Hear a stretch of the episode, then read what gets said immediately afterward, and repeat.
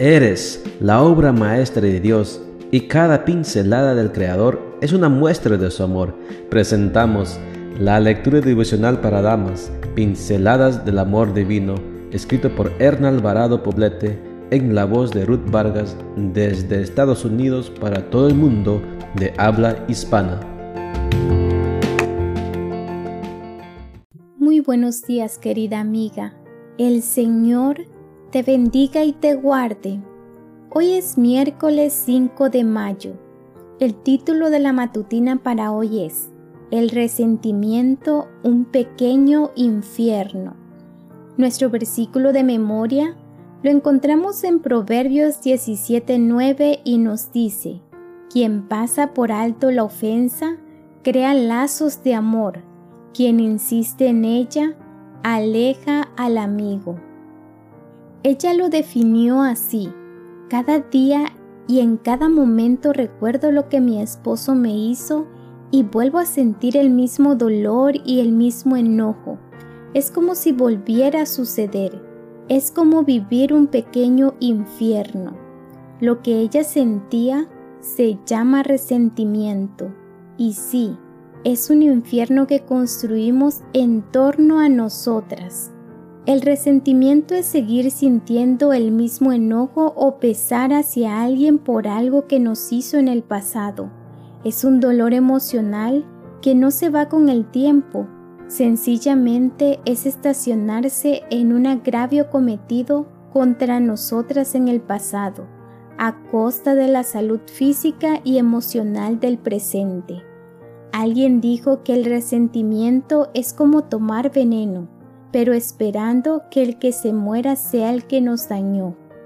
El resentimiento, ese enojo que reprimimos como consecuencia de un agravio, corroe la capacidad de sentir, de pensar y de actuar, y nos impide disfrutar de la vida en toda su plenitud. El sentimiento provocado por la ofensa crece y toma posesión de los pensamientos creando un círculo vicioso casi imposible de romper con solo voluntad personal. El anhelo de restitución con el tiempo se transforma en deseo de venganza y llega a ser obsesivo.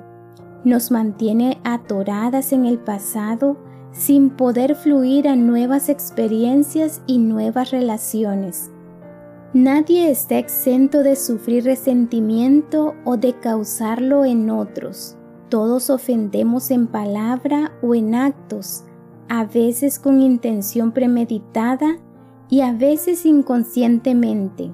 La única manera de librarnos del resentimiento es generando pensamientos opuestos a la venganza y teniendo la certeza de que Dios peleará nuestras batallas y al final del tiempo nos coronará de gloria. En el resentimiento, como en todo lo demás, la confianza en Dios es crucial. Las terapias psicológicas pueden ayudarte, pero la fuente de sanidad es Jesús. Cuéntale cómo te sientes, háblale de tus emociones y sentimientos Clama por fortaleza y piensa en tu ofensor con misericordia. Si alguien te despreció, recuerda que Dios te aprecia. Cuando haces esto, la dimensión de la ofensa se minimiza y pierde sentido tu rabia. Recuerda que no puedes controlar lo que otros hacen en tu contra, pero sí puedes impedir que te afecte de tal manera que condicione toda tu vida.